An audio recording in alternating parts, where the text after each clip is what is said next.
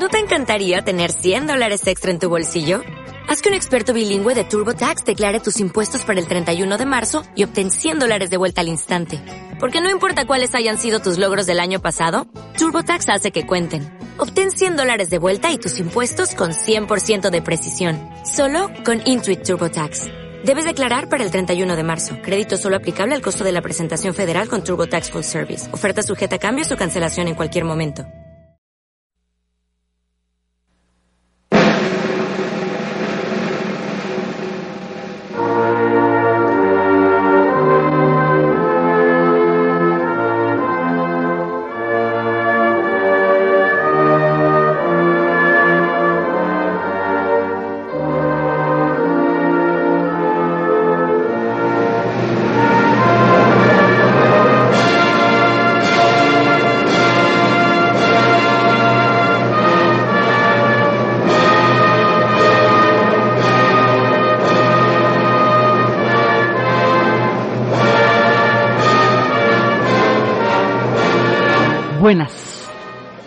Inglaterra acaba de librar la batalla más importante de toda su historia en la era moderna, con su participación en la Segunda Guerra Mundial. Inglaterra logra mantenerse el tiempo suficiente para que Estados Unidos entrara en la guerra, logra estar a la altura de la responsabilidad histórica de poder aguantar entera y sola a los alemanes, a todo el ejército nazi, logra después de la guerra relámpago aguantar lo suficiente esperando el momento en que Estados Unidos pudiera entrar. Porque si no, si Inglaterra no aguanta, cuando Estados Unidos entrara, ya la cosa estaría en una situación tan dramática que no se puede uno imaginar los costos que eso hubiera tenido. Y sobre un balance de 50 millones de muertos, uno no puede imaginarse cuánto más hubiera podido suceder si Inglaterra no aguanta. Entonces Inglaterra aguanta. Después es que los Estados Unidos entran en la guerra, entran a apoyar a Inglaterra, pues que era la que estaba con el agua al cuello. Y después cuando la invención del radar y del sonar es que se empieza a cambiar la correlación de fuerzas con respecto al ejército nazi y es cuando toda la el empuje que se le da a la aviación la convierte en la principal arma de guerra de todo el conflicto, porque los alemanes ellos atacaban era con las divisiones Panzer. La respuesta que le van a dar a los Panzer es la aviación. Y la aviación fundamentalmente la desarrolla Inglaterra, la RAF, la Royal Air Force y toda la, aviación norteamericana. Entonces, ya el conjunto de la aviación de la Royal Air Force, de la RAF, con la aviación norteamericana, en consonancia con las redes de resistencia, que son las que reivindicaban, cogían a los pilotos, los curaban y los mandaban de vuelta a Inglaterra para que pudieran seguir cumpliendo misiones, van a realizar un ataque contundente sobre los alemanes. Y el, ya lo que va a ser el desembarco de Normandía al final de la guerra va a ser un ataque combinado de un ataque aéreo que va a llevar 250 mil hombres y medio millón de hombres alcanzaron a desembarcar en las playas que tienen cada una un nombre código, las playas de Omaha en Normandía. Mientras tanto, De Gaulle, a condición del desembarco, porque De Gaulle sabe por dónde va el agua al molino, después de la conferencia de Yalta le parecía que si él no estaba en la mesa era porque estaba en el menú, entonces dice no, ese desembarco no se podía hacer si no era si no eran las tropas francesas las primeras a entrar en el París liberado, porque él sabía que si no ponía esa condición, el primero que entrara en París, ese se tomaba la ciudad. Entonces ya después viene el desembarco de Normandía y en las conferencias de Yalta es cuando se decide cómo se va a repartir el mundo. Y esto es lo que es absolutamente vulgar cuando el cuento de la servilleta, que Churchill le pasa la servilleta a Stalin y le dice que se repartan Polonia y Grecia en proporciones de 90-10, 90 de Polonia para los soviéticos, 10 para los ingleses, 90 de Grecia para los ingleses, 10 para los soviéticos. Cuando están repartiéndose el mapa de esta manera tan supremamente terrible, porque el mundo queda repartido ahí, es cuando termina la conferencia, digamos, con un eh, anteproyecto de lo que va a ser el mundo después de la Segunda Guerra Mundial. Ahí es cuando se presentan las elecciones. En las elecciones En ese momento Churchill pierde las elecciones porque el hombre que los llevó a la victoria en la paz no será, en la guerra no será el hombre que los gobierna en la paz, porque su carácter intolerante hace que sea muy difícil para él gobernar en tiempos de conciliación, que es la época de la reconstrucción. Entonces, en ese momento él va a perder las elecciones, Roosevelt morirá a final a finales del 44 y ya la conferencia de Potsdam, ahí ya son otros y es a otro precio. Ahí ya está Truman por los Estados Unidos y Truman en línea durísima. Y ahí está Adler por Inglaterra, ya son los laboristas y Stalin no confía en nadie, porque no confiaba ni siquiera en aquellos con los que ha peleado. A estos el tipo los trata como desconocidos. Y el ambiente en Potsdam es un ambiente de total desconfianza. Ahí la cosa es mirando de rayado. Y ahí es donde empiezan a hacerse los repartos y ahí es donde desde antes el misterio que se estaba ciñendo sobre los países de la Europa Oriental había motivado a Churchill a hacer una declaración en la cual decía que parecería como si un telón de acero se estuviera cirniendo sobre los países de la Europa Oriental, la cortina de hierro. La frase la inmortaliza Churchill y de ahí en adelante será así como se va a referir a los países de la Europa Oriental que más adelante van a quedar ya oficialmente bajo la tutela de la Unión Soviética y bajo la total dominación de la Unión Soviética. El resultado después de esto vienen lo que es ya desde hacer un conflicto de este tamaño. Entonces está en la conferencia de Potsdam y en la conferencia de Potsdam es cuando Truman recibe un mensaje que dice el bebé ha nacido bien.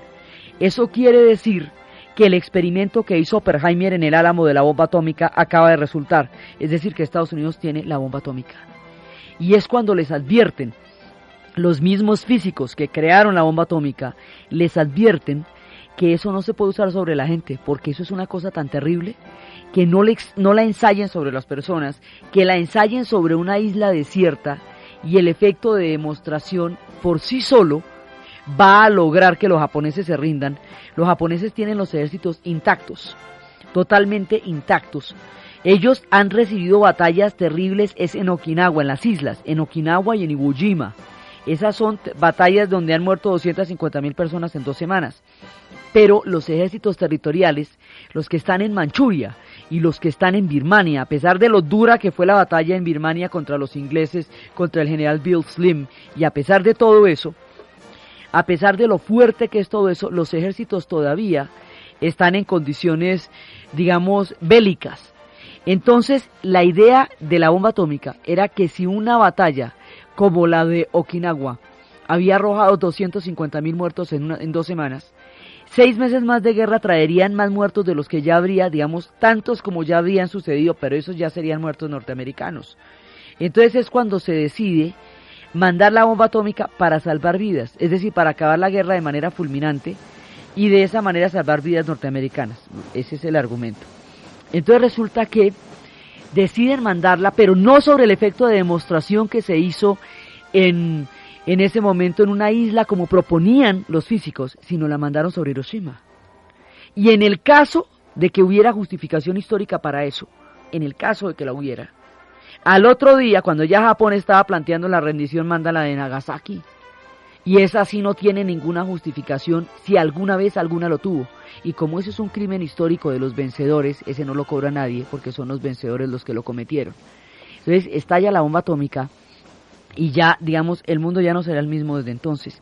Lord Mountbatten, que en ese momento estaba en las tropas, eh, en ese momento estaba con las tropas en Asia, le dicen prepare la rendición del Japón en ocho días.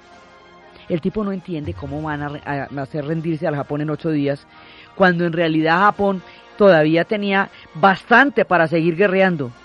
Era por la bomba atómica, el secreto mejor guardado de toda la guerra. Entonces a Mountbatten le toca la rendición de las tropas japonesas. Japón se rinde de manera incondicional.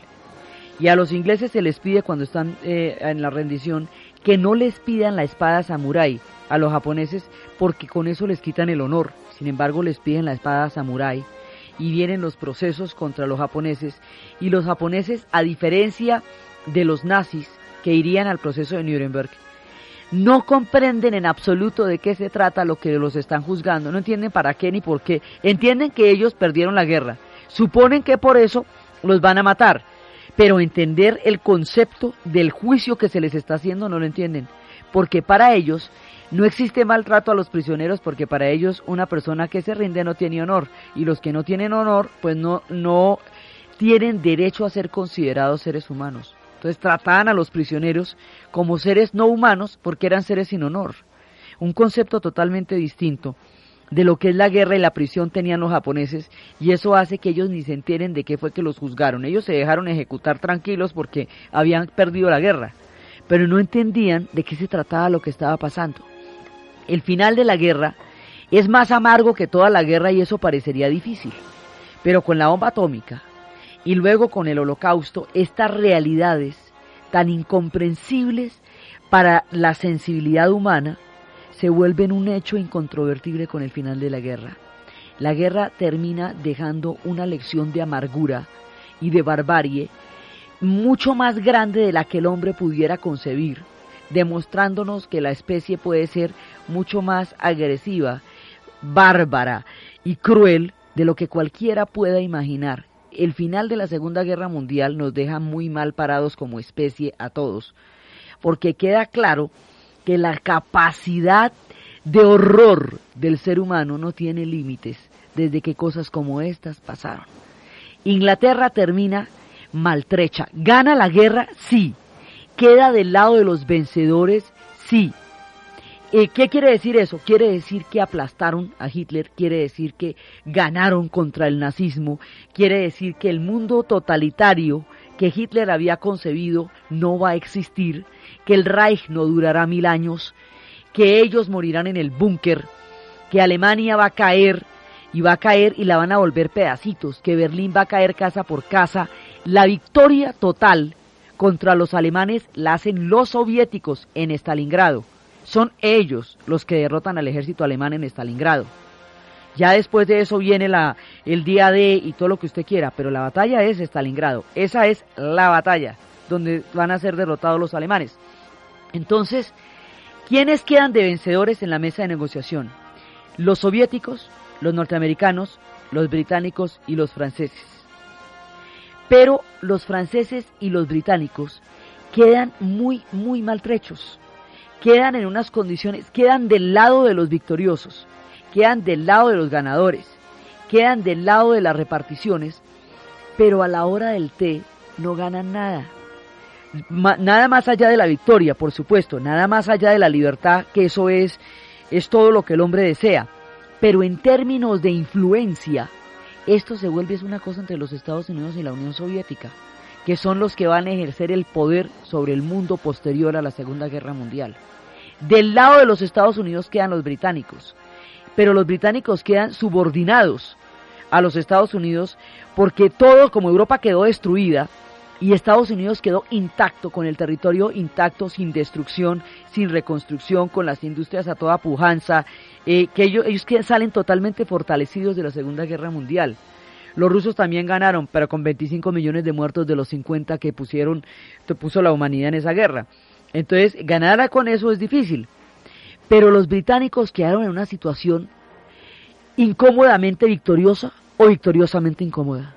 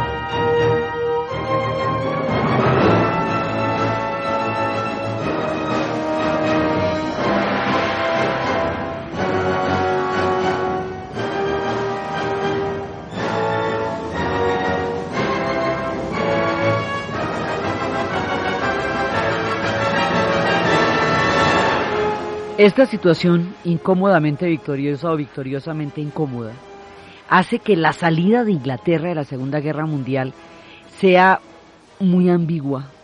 Ellos ganan. Su heroísmo los saca adelante a ellos y al mundo que en un momento defendieron, pero quedan terriblemente debilitados. Van a tener años de reconstrucción y pasará tiempo antes de que las merveladas y los jamones puedan volver a llegar a las mesas van a pasar tiempo de privaciones. La posguerra es una cosa muy horrible, eso es una cosa espantosa porque una guerra es como un incendio. Todo el mundo está pilas, salvándose, mirando a ver cómo hace, rescatando, todas esas cosas. La posguerra es como cuando usted llega al otro día cuando todo se ha quemado y va a ver qué fue lo que se perdió y va a ver que lo que se perdió es irrecuperable. Esa sensación de un mundo ido, de una inocencia nuevamente mancillada, de un mundo perdido, es la que le queda a Inglaterra en la posguerra. Es una sensación terrible de, digamos, de, espanto también, de espanto. Los europeos quedan muy aburridos después de la Segunda Guerra Mundial porque es una situación verdaderamente terrible la que vivieron en ese momento. Y los ingleses quedan como en un ánimo bastante, bastante nuboso, bastante terrible. Y en ese momento, por lo debilitados que ellos quedan, y por las circunstancias que sucedieron en la Segunda Guerra Mundial, va a empezar algo que los británicos nunca se imaginaron, el fin del imperio británico. La Segunda Guerra Mundial marcará el fin del imperio que en tiempos de victoria cubrió toda la tierra. Los tiempos en que uno de cada cuatro habitantes formaban parte del imperio británico y eran súbditos de la reina Victoria están por terminar. Están por terminar porque muchas cosas están pasando en el resto del mundo al tiempo. Los africanos, que ya habían sido utilizados en la Primera Guerra Mundial, deciden que en la Segunda no se las van a volver a hacer. Y deciden que toda la guerra para ellos va a ser un entrenamiento para la descolonización. Y deciden que el amo blanco se va, pero no se va de Kenia, ni de Uganda, ni de Tanzania, se va de África y se va. Y esto es una decisión histórica de un pueblo que no se va a aguantar el colonialismo un minuto más. Por eso, después de la Segunda Guerra Mundial, empieza toda la descolonización africana. Se tardan unos 15 años en montar la resistencia y hacia los 50 arranca toda la lucha y todas las posesiones que van a tener los ingleses allá las van a perder y las, las de Kenia y todo eso las van a perder, por un lado. Por otro lado, Habíamos quedado en que mientras Inglaterra estuviera en la suprema hora de mayor peligro de toda su historia, mientras estuviera enfrentando el momento más asiago, mientras estuviera contra los nazis ella sola resistiendo por Europa y por el mundo libre, la India pagará la campaña de independencia. En la carta en la cual Gandhi le dice a Churchill que no tiene honor quien ataque a un enemigo en peligro, ahora entra en vigencia.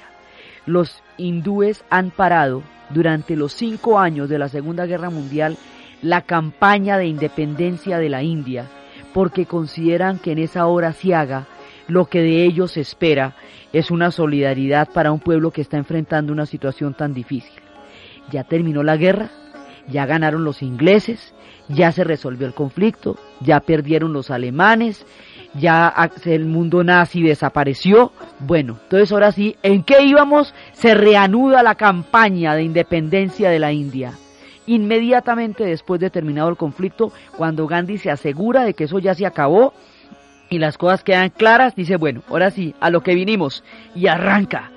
Y la campaña de independencia de la India entra en su fase final. Ya pasaron los tiempos heroicos de la sal, ya pasaron los tiempos de las manufacturas, de todas las, manufacturas textileras que fueron quemadas para poder desarrollar la maravillosa, colorida, deliciosa industria textil de la India. Ya este pueblo tiene un concepto de propia valía, ya han aprendido a no responder las agresiones y de esa manera poder ser mucho más fuerte que aquel que los agrede. Ya han aprendido todas las lecciones históricas y están en el momento de movilizarse. Entonces Gandhi empieza las grandes campañas y reanuda toda la campaña de independencia de la India y vuelve y articula todos los hilos interrumpidos por la Segunda Guerra Mundial para sacar a los británicos de la India. Y es cuando le dicen, pero usted qué es lo que quiere, que nosotros nos demos media vuelta y nos vayamos. Y él dice, sí. Y al final eso es lo que van a hacer. Se van a dar media vuelta y se van a ir caminando de la India, porque esto ya no es de ustedes. Y esto es una cosa tan impresionante para los ingleses porque la India es la perla, la India es el imperio, la India es la grandeza. Ellos son en tanto son eh, gobernadores de la India. Mombaten era virrey de la India después. La reina Victoria era emperatriz de la India. Mucho todo el mundo era en tanto la India. ¿Cómo será de impresionante el impacto de la independencia de la India sobre la Gran Bretaña? Que la frase de Churchill es, la independencia de la India asestará un duro golpe a la Gran Bretaña, la convertirá en un país insignificante. Así dice Churchill de la independencia de la India, de ese tamaño es lo que va a pasar. La fuerza del espíritu que tienen que desarrollar los hindúes para arrebatarle a los ingleses su más preciada posesión, para explicarles que esa ya no es su posesión, que esa no es una posesión de nadie, que esa es la India y esa es de los hindúes. Para eso, las campañas arrecian, la represión también, la última fase es durísima. Gandhi camina, Gandhi ayuna. Cuando le preguntan la dirección de la casa, él da la dirección de la cárcel, porque dice que pasa más tiempo allá que en la casa de él. Y una vez que lo encuentren en la prisión, que seguro ahí les da razón porque cada ratico lo arrestan y lo arrestan una vez más y lo detienen y el tipo va ayunando y las huelgas de hambre y este hombre con sus trapos y sus callados arrodilla al imperio frente a su humildad. La fuerza de su humildad es colosal.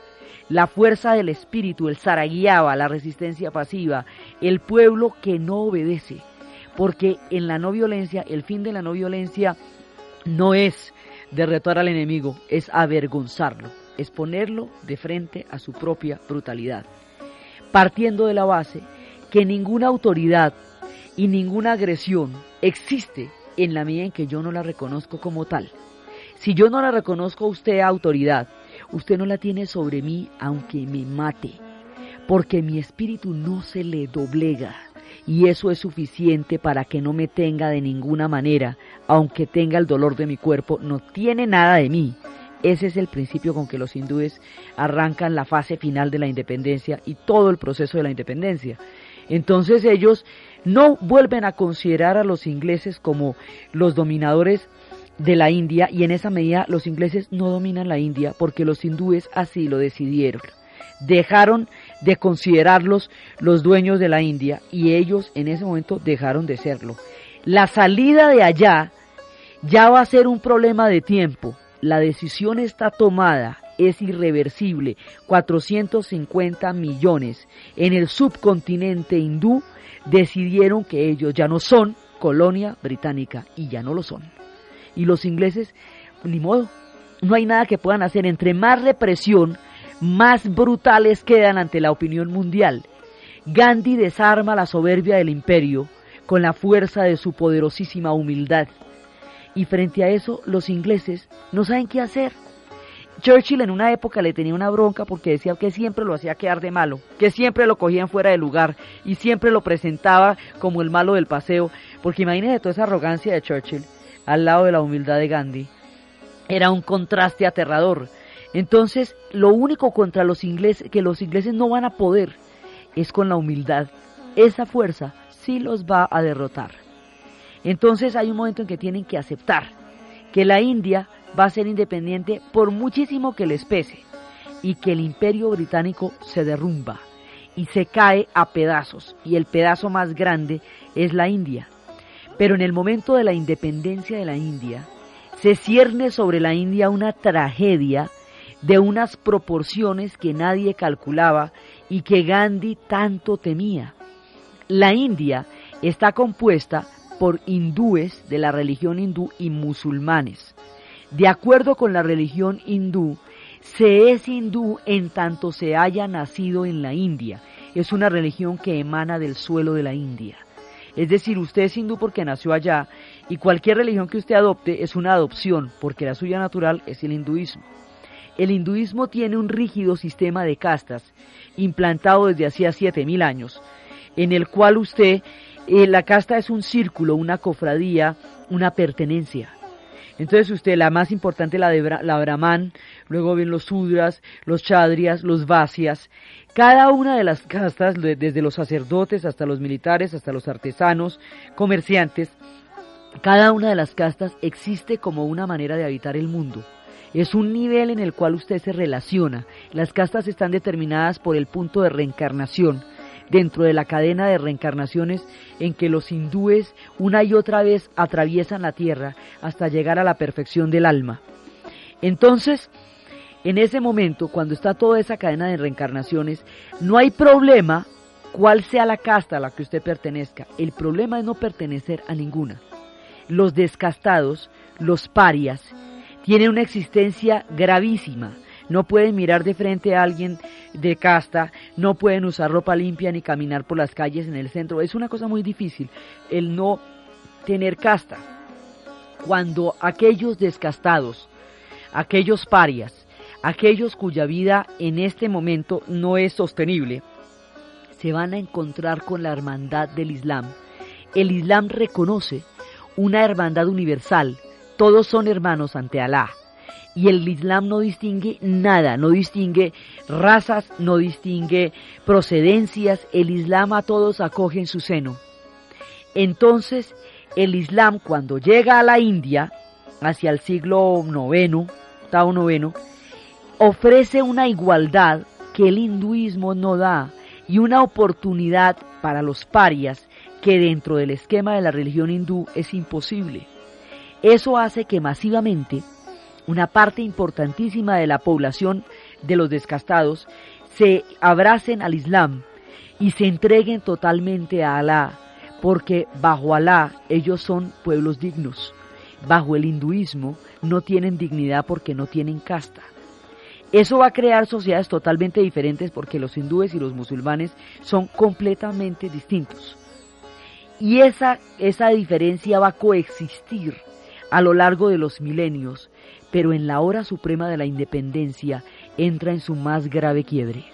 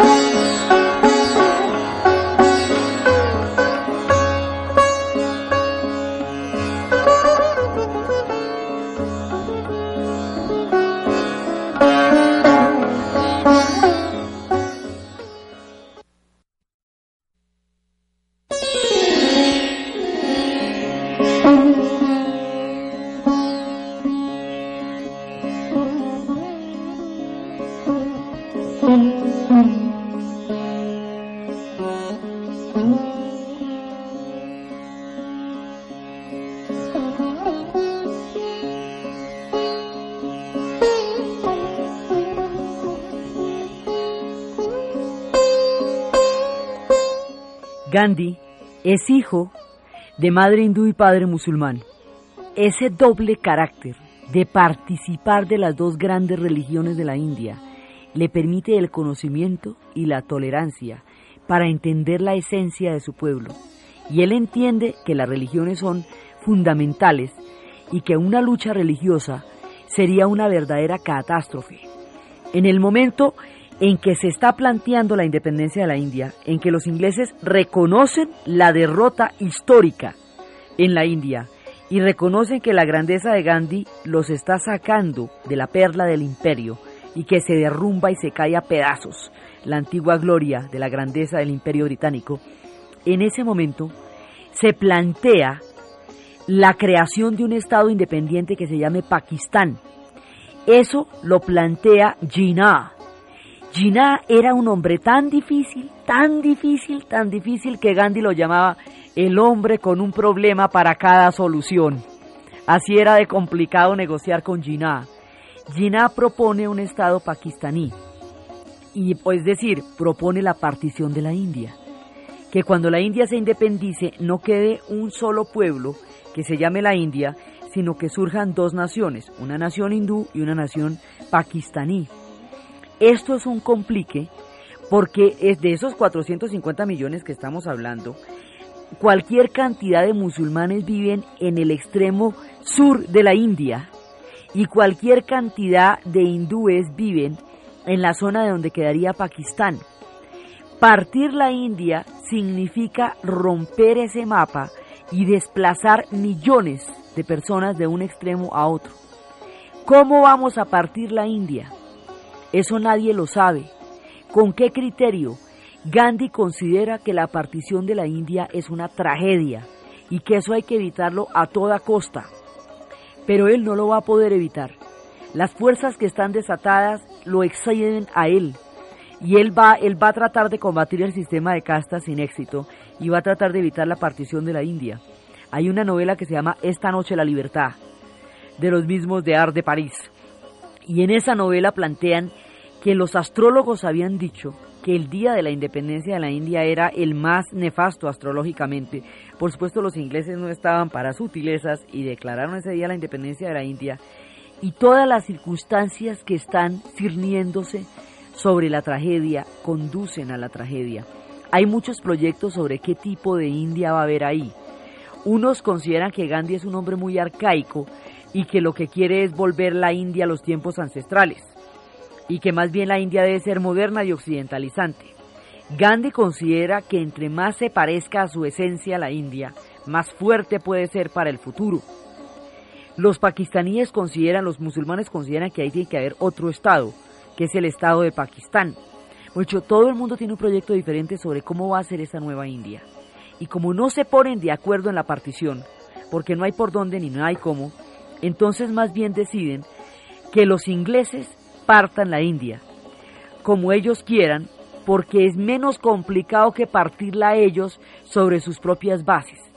Traen a dos personas de Inglaterra, que nunca han estado en la India a que tracen una raya y respetan la raya porque ¿qué hacemos? Porque es que si no eso se vuelve una discusión de nunca acabar y uno de los rasgos más complejos del colonialismo es cómo volver a repartir un mundo que el colonialismo había repartido a su manera.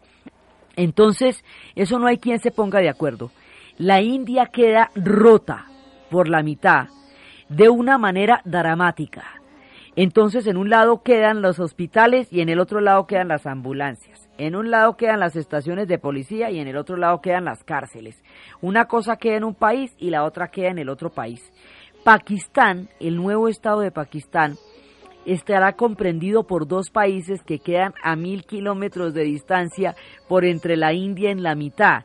Hay una parte que se llama el Pakistán Oriental, al que conoceríamos más adelante con el nombre de Bangladesh y otra parte que es el Pakistán occidental, al que conocemos como Pakistán. Entre Pakistán oriental y Pakistán occidental hay mil kilómetros de territorio hindú que usted tiene que atravesar. Entonces, administrativamente, ¿cómo maneja usted eso? Para mandar una, una comunicación de este, del Pakistán oriental al Pakistán occidental, eso es un complique tan grande que por eso es que más adelante va a haber una guerra de independencia de Pakistán Oriental, que será la guerra de Bangladesh, que estará marcada por una hambruna absolutamente terrible y frente a la cual se hará un concierto que es por el que el mundo la conocería más paradójicamente, es el que van a organizar Ravi Shankar y George Harrison más adelante, en beneficio de la hambruna para tratar de ayudar a la gente que moría de hambre en Bangladesh. El asunto fue que esto quedó manga por hombro y el estado del Punjab, el estado más rico de toda la India, donde habían convivido hindúes, musulmanes y sikhs frescos. Los sikhs son, ellos se, se, proclaman descendientes de los dravídicos, es decir, de los habitantes originales de la India antes de la llegada de los arios. Estamos hablando en el pura alba de la civilización. Ellos no fueron consultados de la partición, no les contaron el chisme y les partieron el Punjab por la mitad y eso generó una guerra terrible porque ellos no fueron tenidos en cuenta para nada. Y ellos les pasó por encima la partición.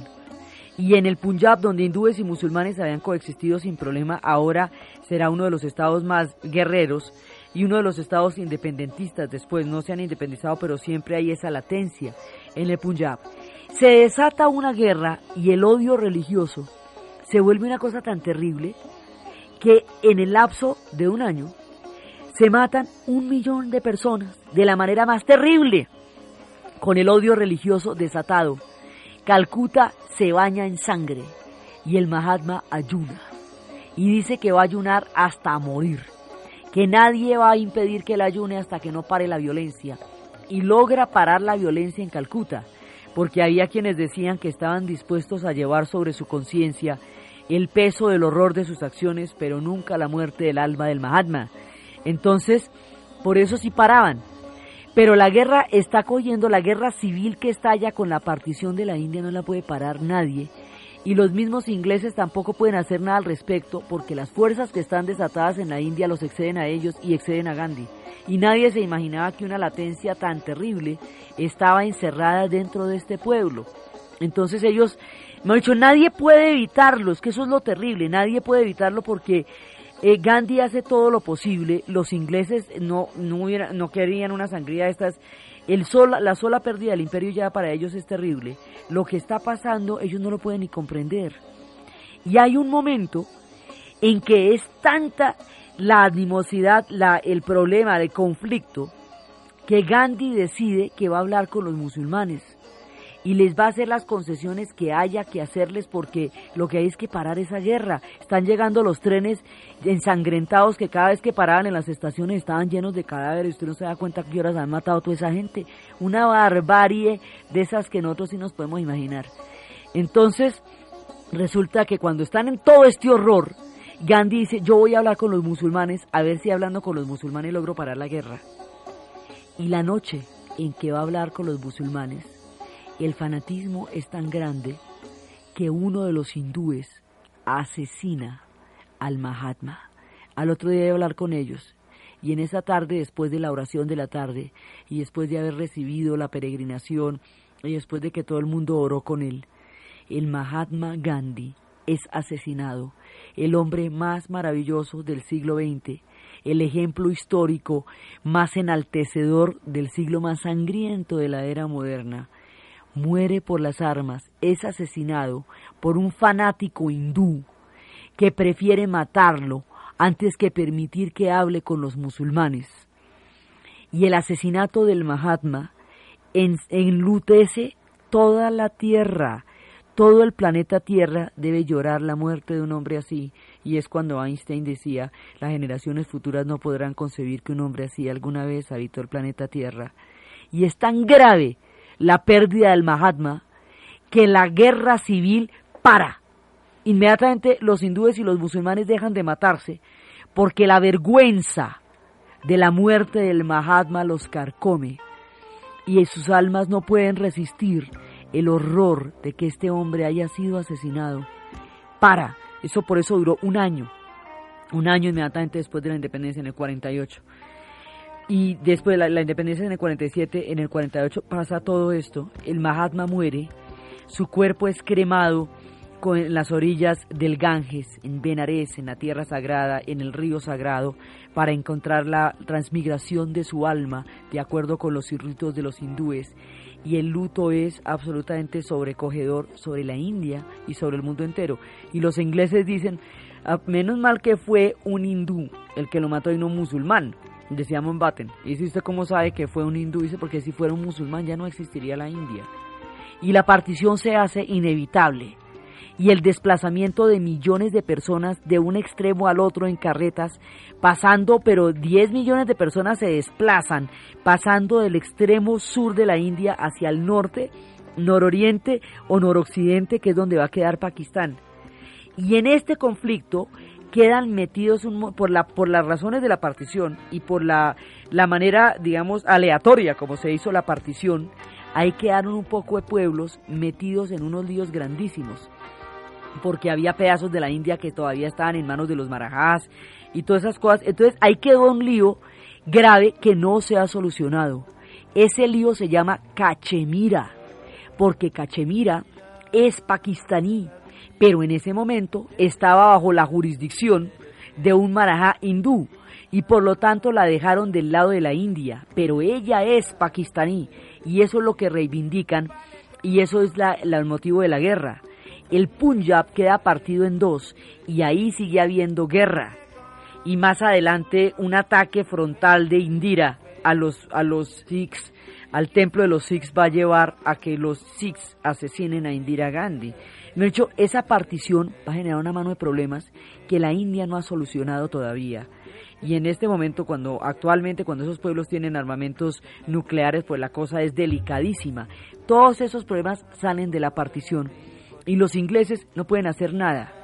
Porque la partición genera todos esos líos, pero la partición es una decisión de los hindúes y de los musulmanes y es una decisión que pasa por encima de Gandhi y en la que los ingleses de todas maneras ya no tenían arte ni parte. Ellos son los que la, van a repartir pero la reparten de acuerdo con las instrucciones que hindúes y musulmanes habían dado. Y ahí empieza el comienzo de la tragedia y una era de inestabilidad política que la India todavía no ha superado y la existencia de Pakistán como un Estado musulmán. Los, los pueblos ancestrales que compartieron la historia ya no la compartirán más.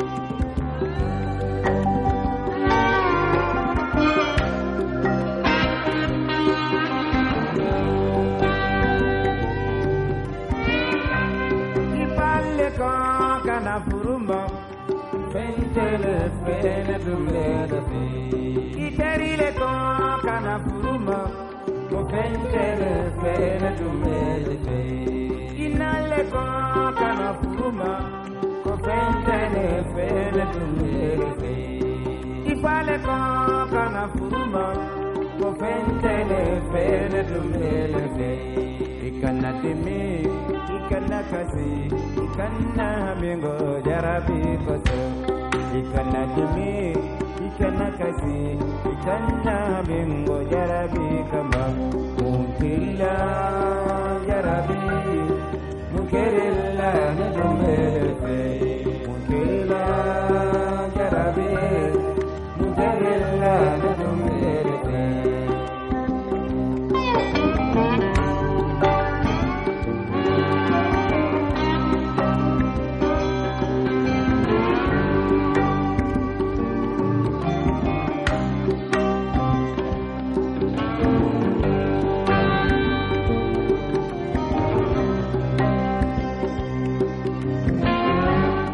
Surgen así los estados de la India y Pakistán. Y así siguieron y así se quedaron. Más adelante Pakistán va a entrar en guerra en ese momento por la independencia de Pakistán Oriental, Bangladesh, eso va a ser en el 71. Y permanentemente y periódicamente están las guerras entre la India y Cachemira por las razones de la partición y las guerras del Punjab por las razones de la partición Digamos, todos los problemas van a ser con las razones de la partición. Después del asesinato de Mahatma, será Nehru el que asuma el destino de la India. Y Nehru es el que va a protagonizar con Tito en Yugoslavia y con Nasser en Egipto el mundo de los no alineados cuando lleguen los tiempos de la Guerra Fría. Y así la India pierde, digamos, la India pierde su unidad y la Gran Bretaña pierde el imperio británico pierde a su perla, a su punto más importante, la India. Pero la cosa sigue. El imperio se derrumba a pedazos.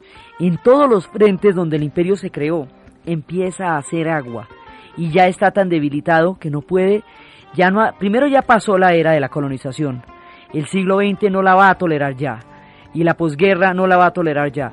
Y segundo, Inglaterra ya no tiene con qué. La Gran Bretaña ya no puede sujetar el imperio porque sí quedó muy resquebrajada después de las dos guerras mundiales. Ambas, ambas fueron muy graves. Otro problema que atañe directamente a los ingleses, les estalla en las manos también. En el momento en que Inglaterra estaba en uno de los puntos más críticos de la Primera Guerra Mundial, en 1917 le prometió a la comunidad judía internacional que en la tierra llamada Palestina existirá el Estado de Israel, la decisión Palford. Y en 1920, con la disolución del Imperio Turco Otomano y la creación de los nuevos de la, de la nueva geopolítica árabe, le promete Inglaterra a los árabes que en la tierra llamada Palestina existirá un Estado árabe.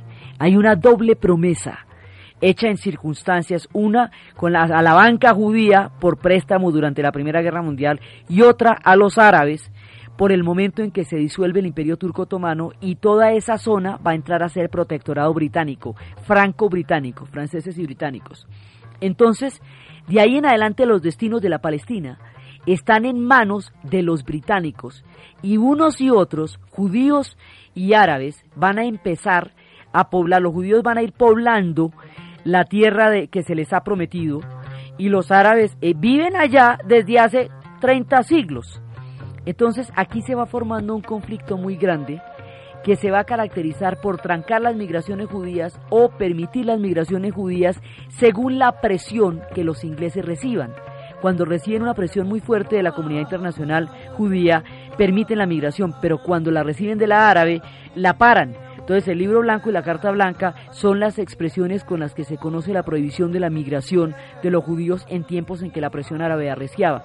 Y esta ambigüedad va generando un conflicto muy grande porque tratan de complacer a unos y a otros sobre dos cheques en blanco que pasaron a dos pueblos distintos por una misma tierra.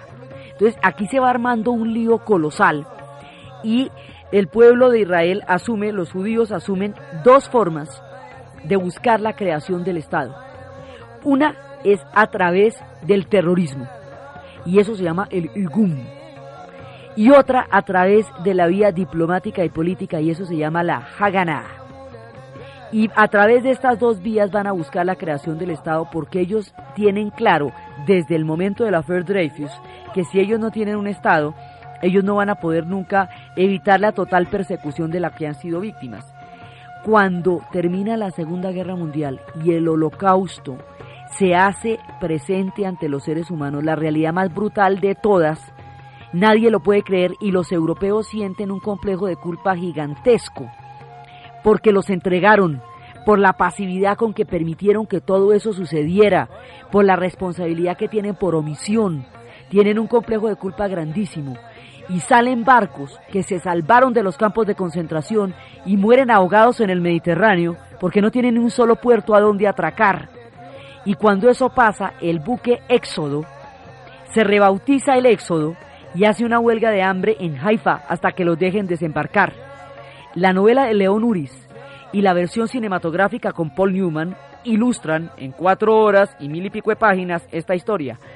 Entonces, la gente en el Éxodo Vas, los viejitos, niños, bebés, todo el mundo va a hacer huelga de hambre hasta que los dejen bajar en Haifa. Y esa, la presión del buque Éxodo, por la referencia bíblica también, es la que va a hacer indispensable una decisión sobre la creación del Estado de Israel. Están muriendo en el mar la gente que salió de Treblinka, de Auschwitz, de Sobibor, de Dory Rottenberg, de todas partes. El mundo no puede concebir lo que está pasando. Y el complejo de culpa de los europeos y la necesidad de una solución ya. La desesperación del pueblo judío, su martirio, el holocausto, va a hacer que todo el peso de este horror se vaya a recargar sobre los hombros de los palestinos. Porque lo que deciden es crear el Estado de Israel en Palestina, por los puntos históricos que hay, Pero la premura de la decisión hace que nadie tenga en cuenta qué van a hacer con los palestinos. Los palestinos viven ahí desde hace 30 siglos. Esa ha sido su tierra. Son cananeos. Ellos han estado ahí toda la vida. Y les van a montar una historia en la cual ellos no tienen nada que ver. Una cosa recién creada que llaman la ONU, que por, su, por lo reciente que era nadie sabía qué era, decide de pronto que esa tierra suya ya no va a ser su tierra, que esa va a ser la tierra de un nuevo Estado, y a usted le toca salir de ahí a santo de qué. Entonces los palestinos, que son los únicos que no tienen que ver con el conflicto, que no tienen que ver con el holocausto, que no persiguieron a los judíos en Europa, que no los quemaron en la Edad Media, que no los expulsaron del Templo de Jerusalén porque de allá los expulsaron los romanos, que no los persiguieron durante la Ilustración porque la Ilustración fue en Francia, que no los persiguieron durante la Fer Dreyfus porque estaban al otro lado del mundo, ninguna de las afrentas que los judíos han recibido la recibieron de manos de los palestinos, la recibieron de manos de los europeos y los europeos descargaron todo ese problema y los platos rotos sobre Palestina. Y Palestina huye. Cuando los países árabes planean un ataque conjunto, le dicen a los palestinos que huyan, que huyan y que después de la huida retornarán a sus tierras. Los palestinos huyen, el ataque se pierde. En esta desesperada circunstancia se declara el Estado de Israel. La declaración del Estado de Israel lleva al conflicto con los árabes, porque inmediatamente después de la declaración del Estado hay una rebelión de cinco países árabes, un ataque coordinado. Mientras tanto ha habido toda clase de conflictos. En el, uno de los tiempos terroristas fue una bomba en el Hotel King David, un hotel inglés, donde 90 personas fueron asesinadas, una bomba del Irgun. Mientras tanto hay toda clase de, de conflictos, pero ya la declaración del Estado es la que va a llevar a una guerra desatada Inglaterra, en el momento de votar la declaración del Estado de Israel, se abstiene y sale de allá discretamente y queda la huella de un conflicto que arde todavía y cuya solución no se le ha podido encontrar y que se arma en la coyuntura del protectorado británico. Y los británicos quedan, digamos, la pérdida de su imperio también va dejando a su paso una cantidad de problemas enormes por las circunstancias mismas en que se dieron las reparticiones y las promesas coloniales. Se van de allá, pero dejan armado un lío absolutamente insoluble que en este momento arde cada vez con más intensidad. Y unos y otros quedan sometidos a una enemistad que dura todo el siglo XX y sigue después del siglo XX, a partir del momento en que se toma la decisión de crear el Estado de Israel. El Estado de Israel tenía que crearse porque la gente realmente la estaban matando y se estaba muriendo. Pero Palestina también tenía que vivir. Y la historia de Palestina no fue tenida en cuenta por la premura de la tragedia y del horror que habían vivido los judíos hasta ese momento, porque el mundo no puede creer el holocausto y Europa no puede creer que albergó una barbarie de tal tamaño con ese montón de silencio, porque era muy sospechoso que a usted no le dé curiosidad saber a dónde llevaron a 450 mil judíos que estaban detrás del gueto de Varsovia, por qué se los llevan de 50 mil en 50 mil y no vuelven a aparecer, ¿no le parece mucha falta de chisme no preguntar a dónde los llevaron? Con tantos silencios si los pasaron por frente a la población, si la gente veía los camiones de las deportaciones y nadie preguntaba a dónde iban y aceptaron que se les pusieran estrellas amarillas en los brazos como si eso fuera normal.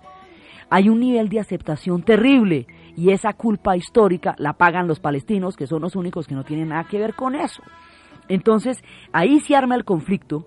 Ese es el segundo punto de donde salen los británicos. Salen del Medio Oriente, pero su huella es terrible porque está en la raíz misma del conflicto. Y así como esto, se van desbaratando los pedazos de la presencia británica en el mundo hasta que se van replegando sobre su propia isla. Después vienen ya los procesos africanos, la lucha en Kenia, la, formación de los Mao Mao y toda la salida de los ingleses de Kenia y así se va derrumbando el imperio con unos costos históricos tan grandes como los que tuvo hacerlo. Mientras tanto en Inglaterra, porque estos son noticias del imperio, mientras tanto en Inglaterra, la Guerra Fría ha planteado una nueva modalidad de enfrentamiento. Se llama Guerra Fría porque ya no va a ser un enfrentamiento entre potencias, sino una guerra por la información. una guerra por la tecnología. Y esa guerra, los operarios, los que van a librar esa guerra, se van a llamar los espías. Y en materia de espionaje, los ingleses son los maestros. Y el MI5 y el MI6 y el Circus y el servicio a su, a su majestad van a marcar de manera definitiva esta época. Y las novelas de John Le Carré nos conducirán a lo profundo de la desconfianza y la traición del mundo de los espías, es lo que vamos a ver después. Entonces, desde la tragedia de la partición de la India, desde la grandeza del alma del Mahatma, desde la mirada de los ingleses que ven derrumbar a sus pies un imperio colosal que duró un siglo y que ahora se les desvanece desde su heroica victoria sobre la Segunda Guerra Mundial, pero la fragilidad tan inmensa con que salieron malheridos de esa guerra, desde todas estas paradojas, en la narración Diana Uribe y en la asistencia técnica César Moreno. Y para ustedes, feliz domingo.